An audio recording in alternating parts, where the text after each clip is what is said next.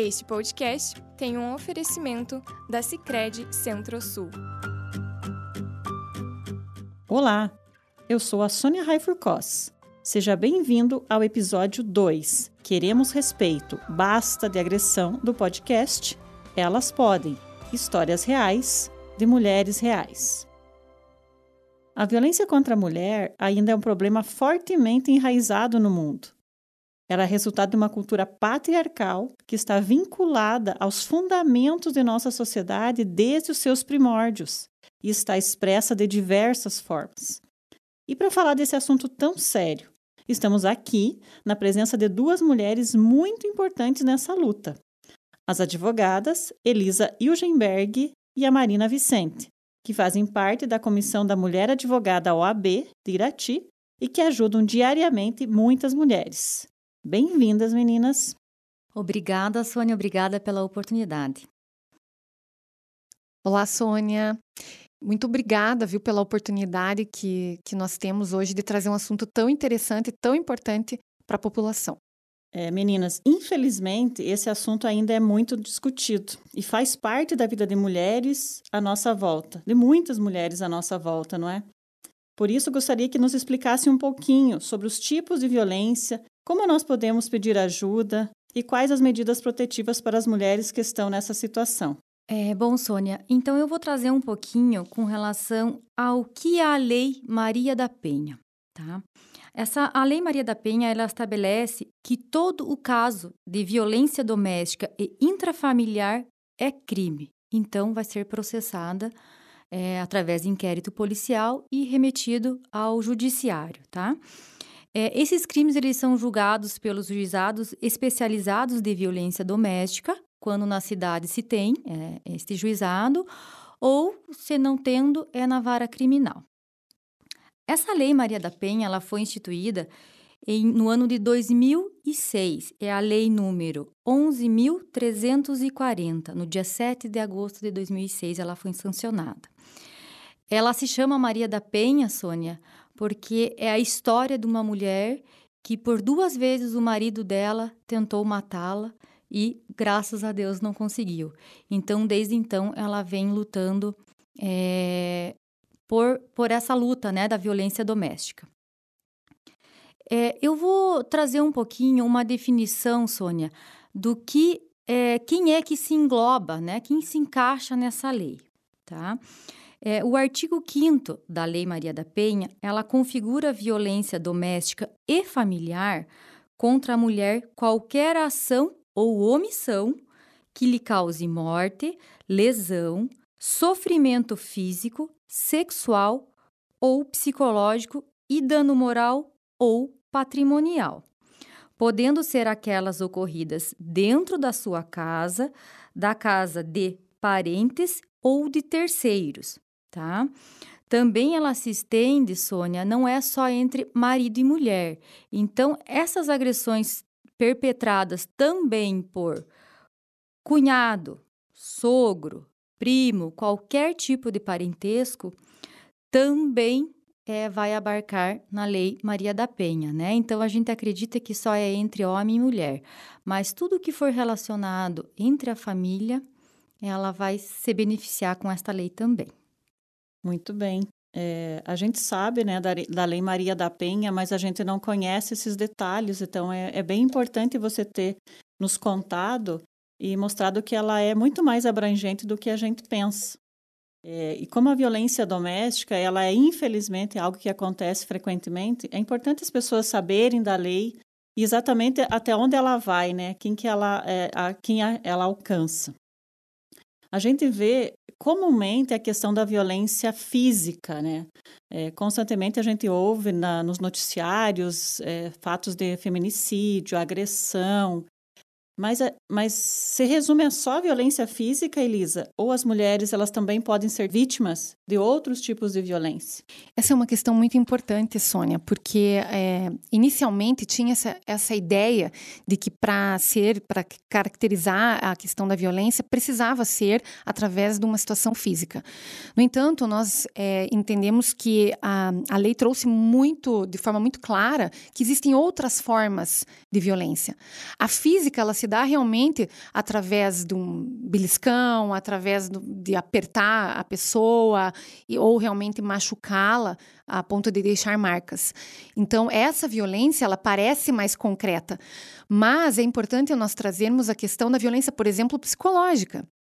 E me parece ser o início desse ciclo, né, onde o, o a pessoa é, vai minando a questão emocional da mulher. Por exemplo, aquela situação de, de menos-valia, de menos importância, mexendo nas questões psicológicas a ponto de colocar que é uma mulher feia, que é uma mulher descuidada, que outras mulheres são mais bonitas, é, que depois que foi mãe, ela se desleixou, ela não se cuida. Isso é uma violência, porque faz com que a mulher vá se sentindo inferior e esse homem vai tomando conta desse, desse ambiente, desprezando a figura dela. Então, a violência psicológica, no meu ponto de vista, é uma das mais graves, porque o próximo passo desse agressor certamente será a física. Né? Sexual, por exemplo. A violência sexual, muitas mulheres não têm ideia que ela existe, porque tem a, a, impressão que, ah, sou casada ou tenho um relacionamento estável, eu preciso estar disponível sexualmente. E, na verdade, isso não existe. A mulher é dona de si, dona do próprio corpo, e ela tem o direito de não querer ter algumas relações ou se prestar a algumas situações que possam ferir a dignidade delas. E num ambiente onde existe um assediador, isso pode acontecer. Né? Ah, inclusive de expô-la a situações que ela não aceita trazer outras pessoas para uma questão sexual, forçar alguns atos que não é do desejo da mulher. Então, a questão sexual também tem que ser discutida como algo importante, as mulheres precisam saber. E também temos a questão da violência patrimonial, o que me parece estar muito presente também, especialmente quando as mulheres elas decidem por finalizar um relacionamento, onde o homem detém o poder financeiro ele pode reter documentos para impedi-las de sair, de fazer alguma coisa. Ele consegue é, reter dinheiro para deixá-las impossibilitadas. Então, nós vemos muito isso numa situação onde o homem é o provedor. A mulher fica totalmente vítima. Ela não consegue fazer nada porque ela imagina que ela não vai ser capaz de se sustentar, de sustentar os filhos. Ou seja, é um terror, né, do início ao fim, que começa na questão psicológica, pode ir para violência física, pode ir para violência sexual e na patrimonial. Então essas mulheres elas precisam estar cientes do que pode estar acontecendo no ambiente e elas é, perceberem que são vítimas dessa violência. Porque eu digo para você, Sônia, muitas mulheres não percebem, é como se se tornasse um hábito familiar. Elas vão se acostumando com aquela forma de se relacionar. E isso é muito triste, porque quando elas se dão conta, já se passaram muitos anos, elas já estão emocionalmente fragilizadas. É, eu penso às vezes que muitos casos de violência eles começam também na patrimonial. O marido ele fala: "Ah, você não precisa trabalhar fora. Você pode ficar em casa, desde que eu traga o sustento de uma forma delicada. Só que aí a mulher se vê é, é, dependente financeiramente. E aí, se outros tipos de violência acontecem, ela pensa: tá, mas como é que eu vou viver? Eu não tenho uma profissão, muitas vezes, eu não tenho uma renda, e ela acaba se submetendo a essa situação por, por esse fato de não ter é, uma. não ter na cabeça dela a ideia de que ela consegue se sustentar se ela sair dessa relação, que ela já está tão poluída por esse relacionamento e tão convencida pelo seu parceiro que ela não é capaz, que ela não consegue dar o, dar o passo seguinte. Então a gente vê muitos casos. E Marina, é, quando as mulheres se veem em qualquer uma dessas situações que a Elisa comentou, que ela se sente vítima de qualquer tipo de violência, é, ela pode recorrer a alguma medida protetiva? Como é que funciona isso legalmente? É, bom, Sônia, elas têm sim. Elas têm várias medidas protetivas que elas podem utilizar para sair desta cena de violência doméstica. Então, a vítima ela pode chamar a polícia militar através do 190 ou dirigir-se até a delegacia de polícia civil ou a delegacia da mulher na cidade que, que tem esta delegacia. Ela, ela vai relatar todos os fatos, né? O policial vai fazer o boletim de ocorrência e, se for o caso, ele pode inclusive decretar a prisão preventiva do agressor. Então, dependendo do caso, tá? É, ali ela vai relatar, então, qual é o tipo de violência doméstica que ela está sofrendo.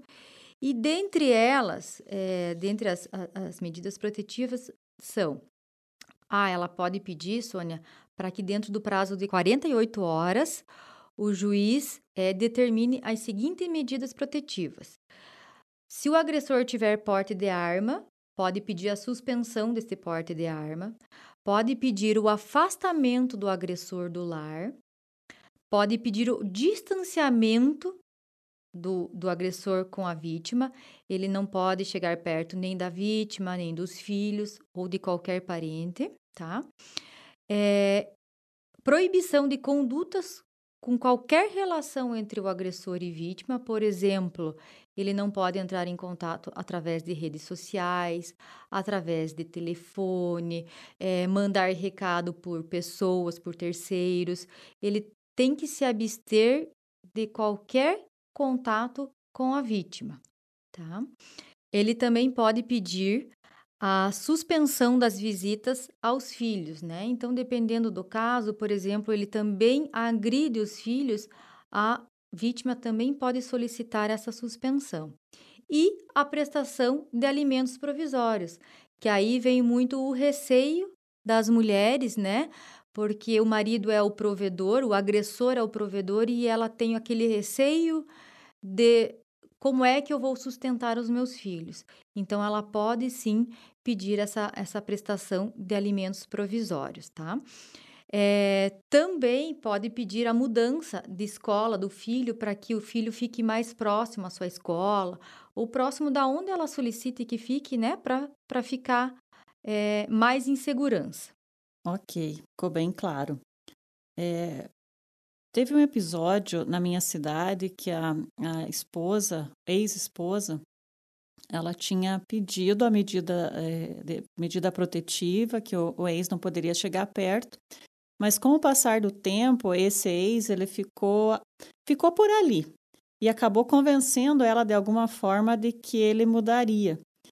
É, e a história acabou muito mal, porque ele, ele se aproximou novamente, voltou para casa, e aí ele, ele matou ela, mas com muita crueldade. Passou a noite toda torturando, queimou com ácido e esfaqueou ela na frente da filha de três anos. Então, é, vocês, como é que vocês olham essa questão das mulheres mudarem de ideia, de se deixarem convencer é, de que eles mudaram, que elas estão é, não estão mais em risco, você tem algum, algum histórico sobre isso, alguma coisa a nos falar sobre essa questão de, delas voltarem atrás, que eu acho que é algo que acontece muito. É, infelizmente acontece, Sônia. É, o agressor, ele realmente tenta, né? Ele, ele, quando ele se depara com uma medida protetiva, por exemplo, que ele não pode chegar perto da, da ex-mulher, né? É, da vítima, ele tenta de todas as maneiras tentá-la convencer de que vai mudar, de que vai ser um bom homem, enfim, né, que vai deixá-la viver a vida dela da maneira em que ela, ela pretende. E ela recebe o agressor novamente em sua casa. É, é uma situação tão delicada, né? É um cada caso é um caso, Sônia. É, realmente a gente vê muito é, dessas mulheres é, retornando a sua vida com o seu marido e vindo a causar danos como você acabou de, de relatar. É, eu acho que a mulher, nesse, nesse momento, ela deveria procurar a ajuda do município, o assistência psicológica, né, que o CREAS, o CRAS oferece, para que possa relatar, é, pedir uma ajuda de como elas é, têm que conduzir naquele momento. Porque assim, Sônia, é, nenhuma violência é admissível. Então, se a mulher admite de que o homem é, continue é, agredindo ela, ou que ele, vamos dizer, que agrediu só uma vez, e ela recebê-lo novamente, ela tem que estar ciente que aquela conduta pode vir a acontecer novamente, porque aquilo é um modo de pensar do agressor. Então, são condutas que pode vir a acontecer novamente. Então, ela deve buscar ajuda do município através do CRAS ou do CREAS para que ajudem. É, existem locais, Sônia, é, por exemplo, Irati, que existe uma casa da mulher, que é uma casa em sigilo, onde a mulher pode, juntamente com seus filhos, ficar lá residindo até que mude a sua situação. É, infelizmente, é, a gente vê muitos casos de, de violência se repetindo, né? E Elisa, que mensagem final você deixaria para os ouvintes é, com relação a esse tema que, infelizmente, a gente precisa tratar? Não é um tema agradável, mas é um tema muito presente. Olha, até é, dando continuidade à questão que a, que a doutora Marina colocou, é, a respeito da conduta do agressor, eu acho muito importante relatar que essa conduta é dele. E é uma conduta típica de um agressor manipulador. Então, se ele fez uma vez, a possibilidade disso acontecer novamente é bem grande, especialmente quando eles associam ao uso de álcool, drogas, né? E isso potencializa. Então, é, esse, essa percepção que a mulher tem que ter eu penso que faz toda a diferença. Como a doutora falou, tem outros meios que ela pode procurar, ajuda, é, colocar inclusive esse agressor em tratamento. Né, se for do desejo dela realmente retornar. Né? É, existem várias maneiras. Bom, eu penso também que essa questão de mensagem que nós devemos deixar é, que as mulheres possam se unir, né? que as mulheres possam se ajudar, que elas possam auxiliar uma outra, levar essas informações quando nós soubermos que alguém próximo está sofrendo esse tipo de violência, encorajá-las, porque se não houver uma mudança de comportamento da vítima, é, fica muito difícil, ela tem que dar esse primeiro passo. E, e, uma coisa que eu penso ser muito importante é o exemplo que as mulheres estão dando para as gerações que estão vindo.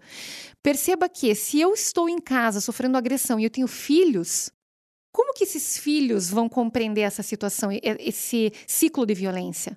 Se for um menino, ele tende a reproduzir os comportamentos desse pai agressor.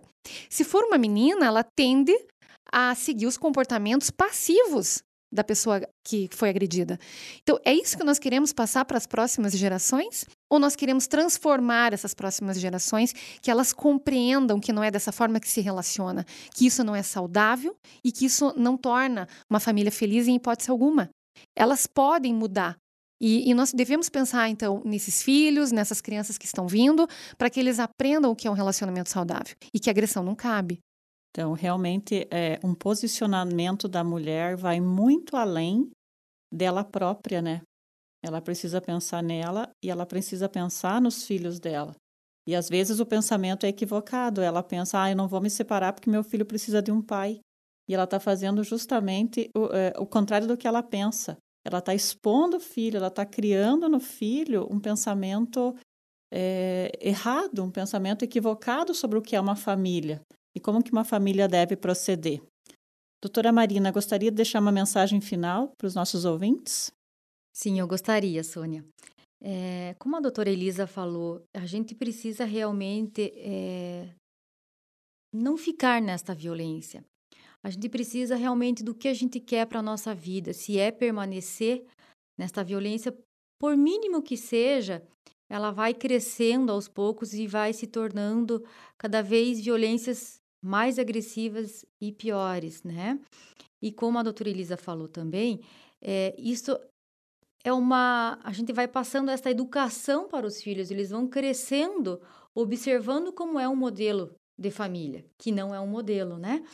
É, e assim eles vão fazer nas, na família deles, né? Quando eles crescerem, eles vão fazer vão, vão seguir o que eles aprenderam dentro de casa. Então a gente precisa quebrar esse círculo vicioso. A mulher tem que ter a coragem de ir fazer essa denúncia é, para poder encerrar esse ciclo vicioso. E assim, Sônia, qualquer pessoa pode fazer a denúncia. Por exemplo, a vizinha está vendo que a, a, a, a sua vizinha está sendo é, ameaçada, violentada. Ela tem o dever e a obrigação de fazer a denúncia. Não fechar os olhos, né? É, colocar a. meter a colher, sim, né? Como aquele ditado, né? Em briga de marido e mulher, a gente não se mete a colher. Neste caso, tem que, tem que intervir, sim. Então a mulher ela tem condições de chamar a polícia militar, ela tem condições de ir à delegacia da Polícia Civil, solicitar ajuda ao Ministério Público, solicitar ajuda no CREAS, no CRAS. Também ela pode fazer, tem um disque denúncia, que é o 180, que é o, a nível nacional, e o 181, que é a nível estadual. Então, ela tem vários mecanismos, vários caminhos para solicitar ajuda de como ela proceder. Às vezes a mulher não quer fazer o boletim já naquele momento, mas ela gostaria de conversar, de saber como é que procede. Ela tem esses meios, esses mecanismos para fazer a denúncia. É muito importante, né, todos os nossos ouvintes saberem disso. Muito obrigada, meninas, por, por contribuírem aqui para esse tema, é, ainda que doloroso, extremamente necessário.